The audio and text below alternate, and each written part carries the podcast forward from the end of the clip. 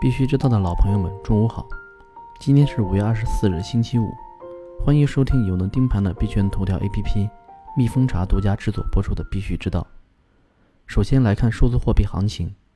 据蜜蜂茶数据显示，过去二十四小时内，市值前两百币种中，一百六十涨，四十跌，比特币上涨百分之二点七三，现报价七千九百七十一点六美元。市场恐慌与贪婪指数。较前一天下降四个指数点，达六十五，市场仍处于贪婪状态。分析师 Porter 表示，BTC 近期走势比较疲软，这几天一直处于小幅阴跌走势，盘面上也能够看出有形成 M 图的趋势，下方颈线位支撑在七千一百美元附近，同时也是日线二十均线的支撑位。近期 BTC 若不能放量上冲，也将会带动五日线向下延伸，那么后续在此区间将会构筑一个空头压盘。如果币价持续下行并跌破下方颈线支撑，则双顶形态基本确立。据 EWS 消息，十名专家对所有十三种主流山寨币都看涨，在他们的预估中，TRX、EOS 和 BNB 的盈利率较大，分别为。百分之七百二十七、百分之四百五十九和百分之四百四十九。对冲基金 BitBull Capital 首席执行官表示，本月大部分时间，比特币一直在上涨，不出所料出现了一些相应的回调。不过，反弹已经相当迅速，未来几天比特币再次尝试突破八千美元的可能性很大。针对加密货币行情走势的问题，火币全球站 CEO 七爷表示。我们现在一定不是熊市，市场整个行情、用户的参与热情，包括资金进场的情况，已经发生了变化。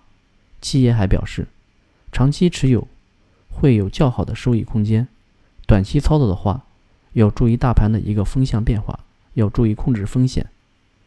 来看数字货币要闻，Alexa 网站排名显示，加密货币交易所相关网站普及程度大幅上升。其中，币安的世界排名为九百一十一位，较九十千田提高了二百三十三位。Coinbase 的世界排名为一千二百三十六位，上升二百八十八位。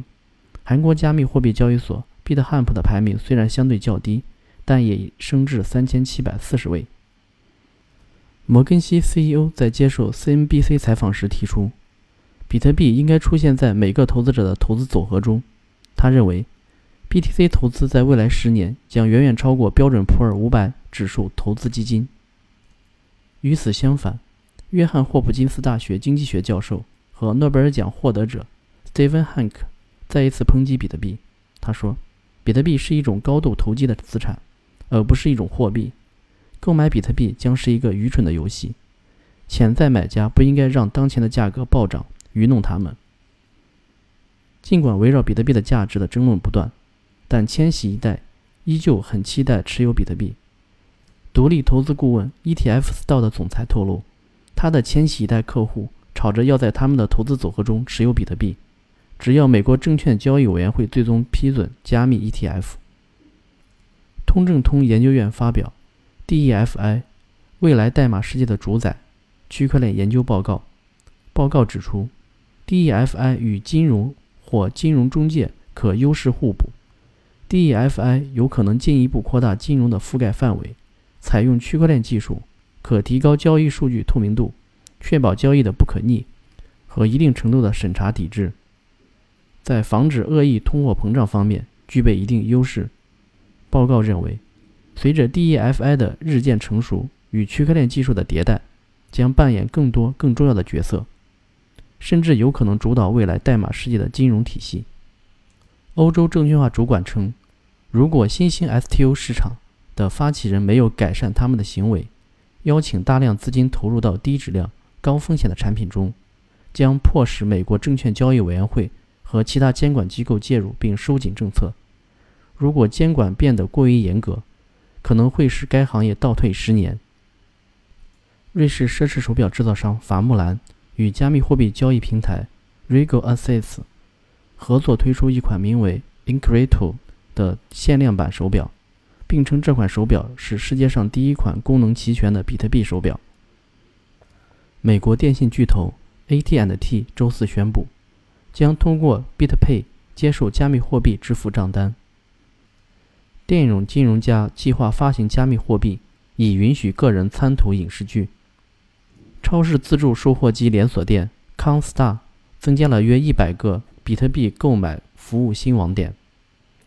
来看交易所方面消息，数据显示，TFM 奖励模型的加密货币交易所交易量在今年四月增长了百分之一百二十四。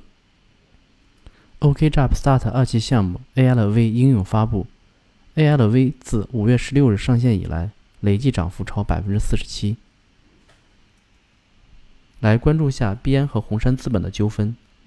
据五月二十日香港高等法院一份文件显示，币安创始人赵长鹏已通过其律师向法院递交申请，起诉红杉资本损害其名誉，阻止币安以高估值筹集资金，要求在法院举行听证会。立即评估损失，并希望红杉资本对其赔偿。这场纠纷起源于去年，红杉资本对赵长鹏发起诉讼，认为币安违反了排他协议。在和红杉谈判过程中，同时跟另一家资本 IDG 谈判。币安则认为，与 IDG 洽谈的是 B 轮融资，并不在跟红杉签署的 A 轮融资范围内。最后，红杉资本败诉。由于仲裁是保密的。币安虽然赢得诉讼，但却不被允许将结果公布于众。于是，为了公布结果，赵长鹏决定反诉红杉资本。双方将于六月二十五日举行听证会。矿权方面，蜂窝联合创始人林念龙称，三年后，百分之九十以上的矿工都会退出挖矿行业，因为当算力快速增长时，挖矿会不划算。三年后，如果矿工持币量超过五百个，大部分人会进入财务自由阶段，从而离开这个行业，寻找更好的投资标的。BTC 点 com CEO 庄重表示，受到丰水期和枯水期的影响，行业波动性较大。比较明显的是对四川、新疆、内蒙古等地的算力影响，增加或减少的百分比可达百分之五十以上。蚂蚁矿池联合创始人田心表示，挖矿应该算是。区块链中的传统行业，矿池、矿场和矿机是推动区块链前进最重要的一环。其中，矿池解决了区块链三部分的问题：一是应用性，二是安全性，三是解决风险。而用户在选择矿池时，有以下几个判断标准：第一是它的声誉好不好；第二，盈利能力怎么样；第三，技术稳定不稳定；第四，透明度好不好；第五。他对一些问题的支持和反馈怎么样？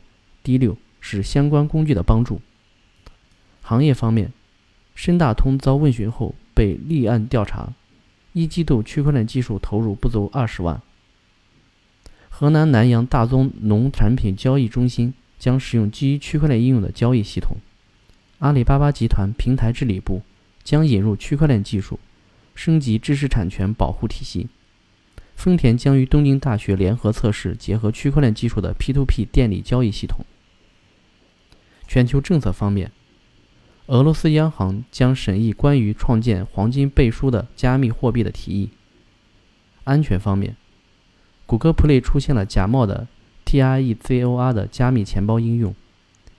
EOS 竞猜类游戏 PokerEOS 因私钥泄露，损失两万 EOS。好了，今天的节目就到此结束。感谢收听，我们下周一同一时间再见。